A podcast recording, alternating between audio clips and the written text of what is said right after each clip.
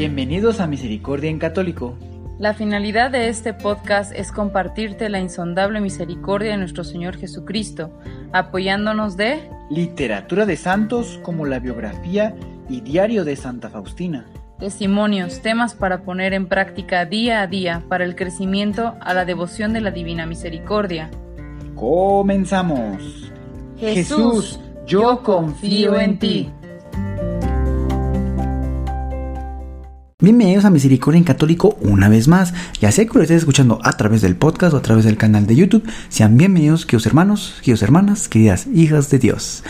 Pues bien, vamos a continuar con el diario de Santa María Faustina Kowalska. La última vez fue un breve resumen hasta donde llevamos, más o menos, para tener un preámbulo de qué es lo que ha sucedido y para dónde nos dirigimos Vamos a continuar con el numeral 612. Si es la primera vez, bueno, pues que andas por aquí y te ha gustado o te interesa, te recuerdo que aquí en este podcast, pues eh, está enfocado a hablar sobre la misericordia de Dios, de varios, eh, digamos, de diferentes fuentes, pero todas enfocadas a la misericordia de Dios nuestro Señor. Y bueno, que mejor que eh, ahorita estamos avanzando en el diario de Santa María Faustina Kowalska. Vamos a continuar. Numeral 612.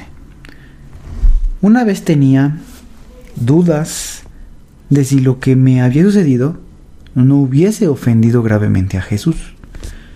Como no lograba darme cuenta de ello, decidí no acercarme a la Santa Comunión antes de confesarme aunque enseguida hice un acto de contrición, porque tengo la costumbre de que después de la menor falta me ejercito en la contrición.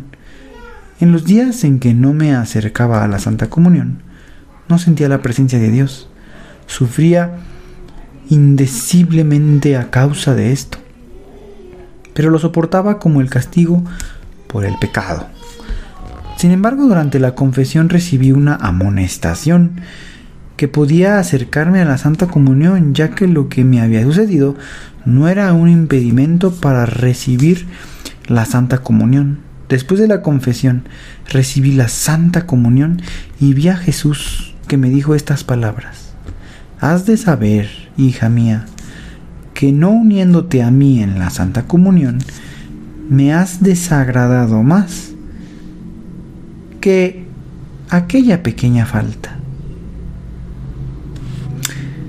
Un día vi una pequeña capilla y dentro de ella seis hermanas que estaban recibiendo la Santa Comunión, administrada por nuestro confesor, vestido con un sobrepeliz y una estola.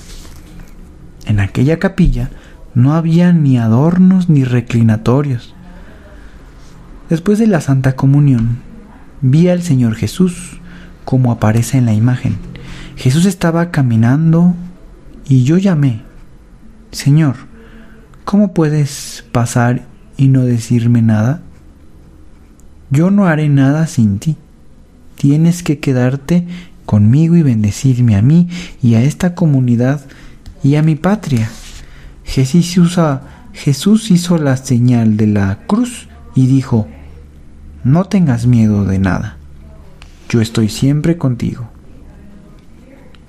Los dos últimos días antes de la cuaresma, junto con las alumnas, tuvimos una hora de adoración reparadora. Durante ambas horas vi al Señor Jesús con el aspecto que tuvo después de la flagelación. El dolor que estrechó mi alma era tan grande que tenía la sensación de experimentar todos esos tormentos en mi propio cuerpo y en mi propia alma. Ese día, durante la Santa Misa, me envolvió una extraña fuerza y un impulso para que me pusiera a realizar los deseos de Dios. Me vino una comprensión tan clara de las cosas que el Señor exigía de mí que verdaderamente, si dijera o sea, me justificara, diciendo que no comprendía algo de lo que el Señor exigía de mí, mentiría. Porque el Señor me da a conocer su voluntad explícita y claramente, y en estas cosas no tengo ni una sombra de duda. Y comprendí que sería la ingratitud más grande diferir más esta cuestión que el Señor quiere realizar para su gloria y para el provecho de una de un gran número de almas. Y se sirve de mí como de un miserable instrumento, por lo cual ha de realizar sus eternos planes de misericordia. De verdad, sería muy ingrata mi alma si se opusiera más tiempo a la voluntad de Dios. Ya nada me detiene en esto ni la persecución, ni el sufrimiento, ni el escarnio, ni las amenazas, ni las súplicas, ni el hambre, ni el frío, ni las lisongas, ni las amistades, ni las contrariedades, ni los amigos, ni los enemigos, ni las cosas que estoy viendo ahora, ni las cosas que vendrán, ni el odio del infierno, nada me impedirá cumplir la voluntad de Dios. No me apoyo en mis propias fuerzas, sino en su omnipotencia, porque si me ha dado la gracia para conocer su santa voluntad, asimismo me concederá la gracia de poder cumplirla. No puedo dejar de decir cuánto se opone a esta aspiración mi propia naturaleza despreciable que se presenta con sus ambiciones. Y a veces en mi alma se arma una lucha tan grande que, como Jesús en el huerto de los olivos, también yo grito al Padre Eterno, si es posible aleja de mí este cáliz, pero no como yo quiero, sino como tú quieres. Oh Señor, que se haga tu voluntad. No es un secreto para mí todo lo que tendré que pasar, pero con pleno conocimiento acepto todo lo que me enviarás. Señor, confío en ti, Dios misericordioso, y deseo ser la primera en mostrar la confianza que exiges de las almas. Oh verdad eterna, ayúdame e ilumina en el camino de la vida y haz que se cumpla en mí tu voluntad. No deseo nada, sino cumplir tu voluntad, Dios mío. No importa si me será fácil o difícil, siento que una fuerza misteriosa me empuja a obrar. Me detiene una sola cosa, la santa obediencia. Oh Jesús mío, me apremias y por otra parte me retienes y frenas. Oh Jesús mío, pero en esto también se haga tu voluntad. En tal estado permanecí durante algunos días, sin interrupción. Las fuerzas físicas disminuyeron y aunque no decía nada a nadie, la Madre Superiora notó mi sufrimiento y dijo, he notado que usted, hermana, está cambiada y muy pálida. Me recomendó acostarme más temprano y dormir más tiempo, y mandó traerme un vaso de leche caliente por las noches. Su corazón cariñoso y verdaderamente materno deseaba ayudarme, pero las cosas exteriores no influyen en los sufrimientos del espíritu y no alivian mucho. En el confesionario sacaba fuerzas y consuelo de que ya no esperaría mucho para ponerme a la obra. Pues bueno, queridos hermanos, podemos eh, darnos cuenta, o por lo menos yo me di cuenta, que en una parte Santa Faustina dice que está totalmente con toda la voluntad, ¿verdad? De hacer, pues es precisamente la voluntad de Dios. Pero que en ciertos momentos su, su miseria le, digamos, le, le, le estropea en un inicio esa voluntad. Porque esa miseria está jalada por el mundo, por esas aspiraciones mundanas, ¿verdad? Y entonces es cuando dice que ella entonces experimenta de alguna manera esa batalla como Jesús en el huerto de Getsemaní. Y aún así Santa Faustina se acerca diciéndole a Dios, Padre, que se haga a un lado esta copa, pero no se haga como yo quiero, sino como tú quieres. Es decir, que hermanos, yo creo que eh, a más de uno de nosotros nos ha podido pasar esto. Que tenemos esa aspiración eh, pues de, de, hacer las cosas bien como el plan de Dios lo indica. Y muchas veces esa miseria que tenemos dentro, esos apetitos desordenados, nos inclinan o nos hacen esa batalla que nos entorpece esa buena voluntad que traemos.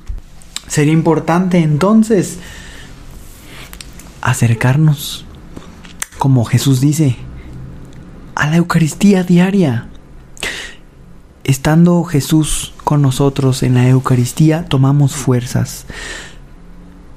La aventajamos, por alguna manera decirlo, aventajamos esa batalla con nuestra miseria y nuestra buena voluntad.